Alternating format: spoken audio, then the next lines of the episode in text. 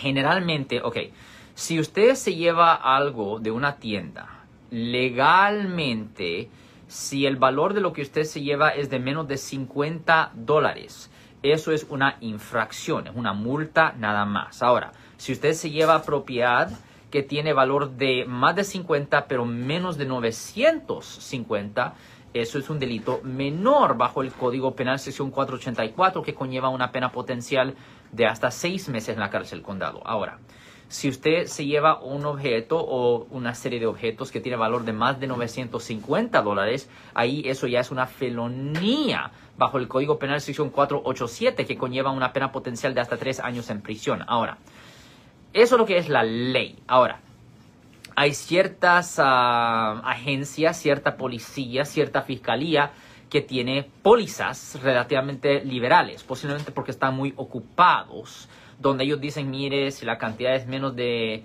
X, ni nos vamos a involucrar porque desafortunadamente ahorita estamos demasiado ocupados con otros tipos de delitos. O si es contra la ley y la fiscalía a su discreción le pudieran presentar cargos a esas personas, pero en ciertos sitios, en ciertos condados, a veces no lo hacen, pero, lo pero eso pasa más por la conveniencia de la policía y de la fiscalía, pero legalmente sí podían presentar cargos.